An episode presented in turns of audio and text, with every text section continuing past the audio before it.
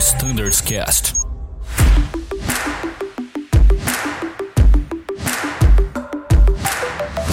Fala pessoal, sejam todos muito bem-vindos ao Standards Cast. Este episódio é a continuação do episódio anterior, é a parte final do episódio especial sobre a RST Charlie do Embraer. Então, sem maiores delongas, fiquem ligados, vamos lá.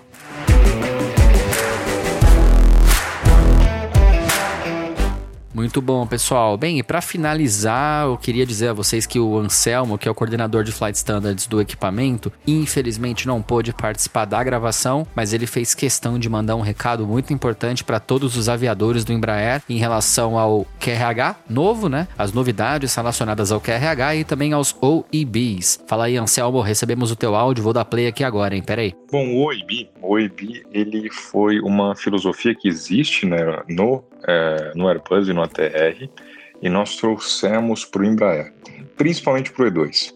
A, a Embraer libera uma, algumas modificações de, menores de procedimento, geralmente para mitigar uma situação temporária até que seja desenvolvido uma solução final, ela libera essas modificações na forma de um documento chamado FOL, que é a Flight Operations Letter. Flight Operations Letter é emitido pelo Departamento de Operações de Voo, de Engenharia de Operações de Voo da Embraer, tá? E ela, ela é construída de uma forma, de um texto muito técnico, que não é o texto adequado para a gente liberar para o uso no dia a dia da rota. E o E2, como é um avião novo, né, um avião que está há pouco tempo no mercado, não só na Azul, mas está há pouco tempo no mercado, a, a Embraer tem emitido um número significativo dessas, dessas FOLs e nós nos deparamos em, com a missão de entender e preparar uma forma para passar essas informações para a rota. E aí nós vimos ah, os OEBs, que já existem no Airbus, vimos que é uma filosofia que é, faz sentido, uma filosofia que é, é efetiva.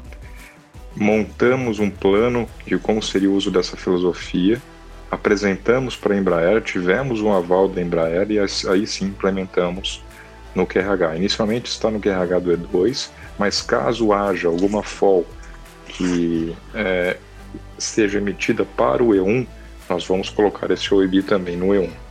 Aqui é importante ressaltar um nível de criticidade do tipo de procedimento que entra no OEB.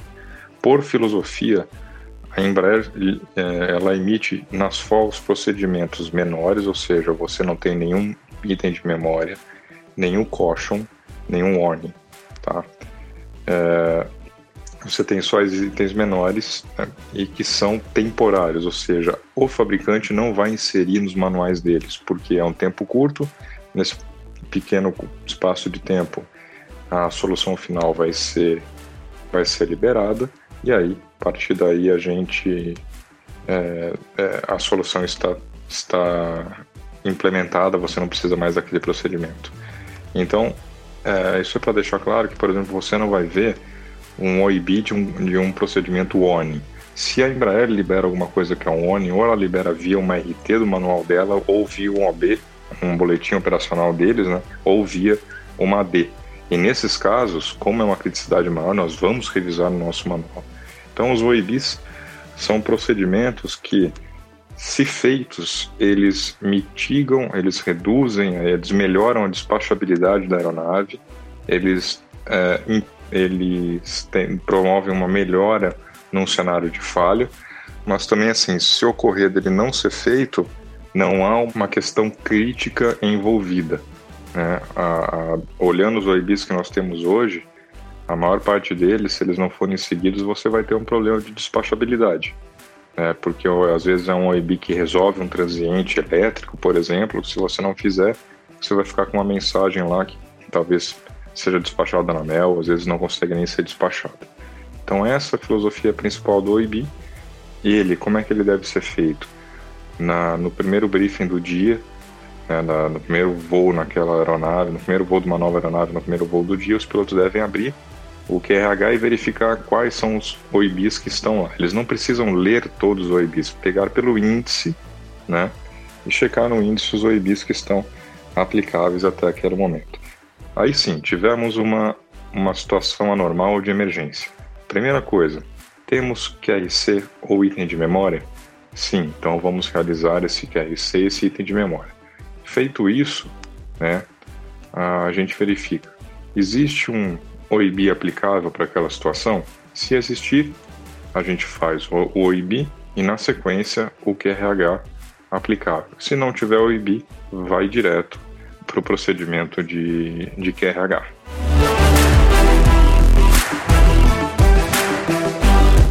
Legal, Anselmo. Agora que a gente já entendeu essa questão do OIB, quero aproveitar e fazer uma outra pergunta que é a seguinte. Nós tínhamos um QRH que era customizado pela Azul, mas hoje nós estamos mudando essa filosofia um pouquinho e transformando ela em um novo conceito. Você pode explicar para a gente quais foram essas principais mudanças? Bom, Danilo, então, é, Vamos lá, o que aconteceu foi o seguinte, a gente, por 10 anos, o, o QRH da Azul ele sempre foi customizado, ele pegou uma customização que veio da JetBlue, não é? E, e a Azul inteira, não só a frota Embraer, mas toda a Azul tem ido por uma filosofia de seguir o, os manuais, cada vez mais os manuais dos fabricantes, tanto que aí para o 37 e para o Airbus, você segue praticamente todas as diferenças estão na FCAP. Como nós tínhamos que fazer uma revisão do manual do QRH do, do E1, né, nós adotamos essa filosofia no E1.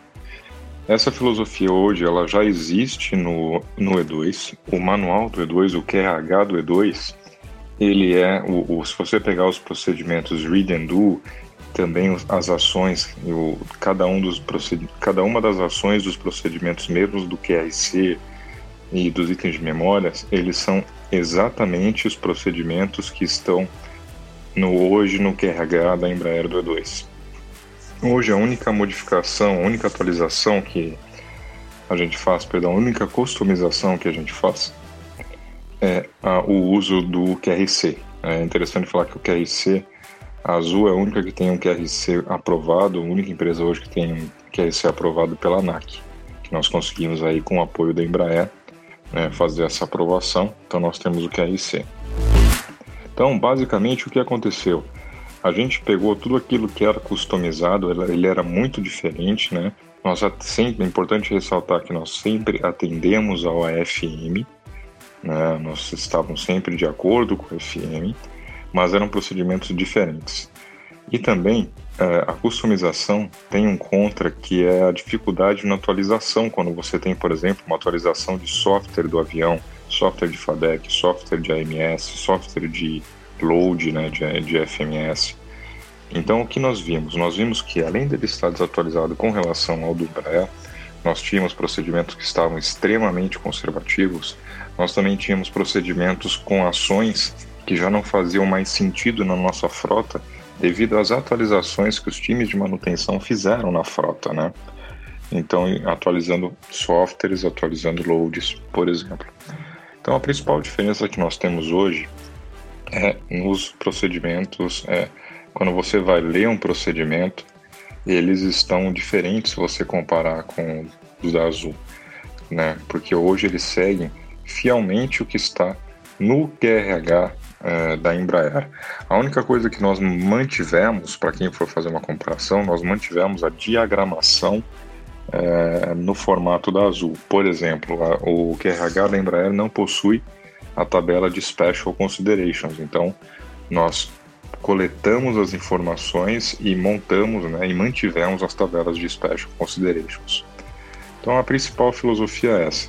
E o, o o QRH do, do fabricante, o QRH da Embraer, ele, ele tem algumas, ele dá algumas liberdades, né, baseados na tomada de decisão que o piloto pode ter ao observar a situação que ele está vivendo, né, que ele está presenciando naquela emergência. Então, você tem que ter, você tem que ter aí um uso né, do airmanship.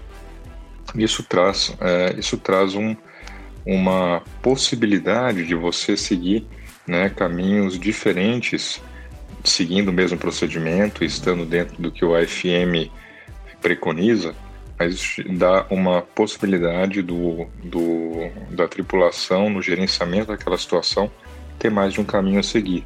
Né? O que antes, no outro QRH da Azul, você ficava às vezes engessado numa situação que, numa, num, num cenário, numa forma de você mitigar um cenário que se apresentava muito conservador. Então agora você tem essas facilidades, né? Importante ressaltar, Dani, e colocar aqui é que nós do time de Flight Standards nós entendemos que isso é uma mudança, é uma mudança conceitual, né? É uma mudança que está alinhada com a filosofia da empresa, tá? Então mais e mais a gente vai, eu já falo para a frota Embraer, a gente vai ver cada vez mais os itens do é, ficarem cada vez mais parecidos com o manual do fabricante, a gente deixando somente aquelas diferenças que fazem realmente parte, que fazem realmente diferença né, para a operação da Azul. Agora, um ponto que é bastante que eu gostaria de deixar claro é a gente não vai, é, a gente não vai deixar, por exemplo, de verificar é, se a rota tem alguma dificuldade, ou se a gente identifica que devido às características do grupo de voo da Azul, a gente deve fazer uma pequena modificação aqui ou ali no procedimento para melhorar o entendimento ou para é, seguir uma, uma questão às vezes mais restritiva que a empresa é, opte por, por colocar. Então a gente vai fazer essas mudanças. E aí, como sempre, é muito importante a gente ter aí o feedback dos times de treinamento, dos instrutores, dos checadores e principalmente do pessoal da rota. É isso aí, então, pessoal. Este foi o recado do Anselmo. Obrigado pela sua participação, Anselmo. Infelizmente, nosso tempo está chegando ao fim e eu preciso caminhar para as considerações finais. Eu quero passar a palavra para você, Ricardo. É, pessoal, muito obrigado, Danilo, todo o pessoal do Flight Standards, pelo convite para a gente participar dessa, desse podcast, do Standards Cast. Eu acho que é um meio de comunicação muito legal que a empresa tem feito para atingir os pilotos, manter todo mundo atualizado. Eu só tenho que agradecer e parabenizar pelo ótimo trabalho que, que vem sendo feito esse, esses tempos aí. O pessoal da GPO está sempre disponível. Tem o e-mail da coordenação, coordenação.eco190, é coordenacão, né, sem o, sem o acento. Tem o pessoal da GPO que está sempre disponível aqui. Show de bola. Então, obrigado, Ricardo. Eu vou passar a palavra para o chefe Braulio se despedir e encerrar com as considerações finais. Maravilha, pessoal. Muito obrigado pela oportunidade. Muito bom poder aproximar de uma maneira virtual com o Standardcast, a nossa empresa, nossos tripulantes que por um motivo alheio aí nós estamos um pouquinho afastados. Continue contando com treinamento. Eu aproveito essa para agradecer todos os instrutores, instrutoras, examinadores examinadoras que eu tive o prazer de trabalhar no Embraer, todos os colegas, amigos que eu fiz aqui, saibam que foi um prazer estar com vocês durante todos esses 10 anos e nos vemos em breve, com certeza. O Ricardinho comentou sobre o nosso e-mail, estamos sempre à disposição, nós e toda a GTO, pelo bem do treinamento da empresa. Muito obrigado para todo mundo, fiquem com o Martinelli, ele é o cara. Que isso, obrigado, Braulio, também por tudo aí, por todo o ensinamento e muito sucesso nessa nova fase da sua carreira. Parabéns aí por tudo. E Martinelli, encerro contigo. Se quiser, então, uh, encaminhar uma mensagem de encerramento também, abrir um canal de comunicação, fica à vontade. Valeu, Danilo. Obrigado. Obrigado a todos aí. Parabéns ao time de Fly Standard pela, pelo desenvolvimento do Standardcast. Mais uma ferramenta de comunicação muito importante nossa aí com, com todo o time de pilotos. Eu também parabenizo aí o comandante Braulio pela manutenção aí desse time fantástico da coordenação de treinamento aqui do EJET aos nossos instrutores, examinadores, aeroviários, aeronautas, instrutores de solo. Então, assim, é um grande desafio que foi passado aí o bastão. Agora assumo com toda a responsabilidade de manter esse altíssimo nível. Pessoal, estamos sempre à disposição. Espero fazer mais parte desse podcast com, com o Danilo, passar informações. Piloto sempre gosta de saber, tem curiosidade. Esse é o lugar, pessoal. Tirem dúvidas com a gente aqui da coordenação do EJET, fiquem, uh, fiquem à vontade. Se nós não soubermos, falaremos com o pessoal do Fly Standard, o importante é estarmos alinhados. Lembrando que quem constrói o treinamento são os alunos, nós apenas aplicamos, tá ok? Então, sucesso a todos uh, nessa RST Charlie que vai iniciar. Dúvidas, estamos à disposição e podem entrar em contato pelos canais aí que o Ricardinho passou, que o Braulio confirmou aí, coordenação.890, tá ok? Um abraço a todos e parabéns pela Standardcast. Muito bom, e eu agradeço a todos vocês que nos ouviram. Fiquem ligados, agradeço pela sua atenção. Estamos sempre na escuta. Até a próxima e tchau.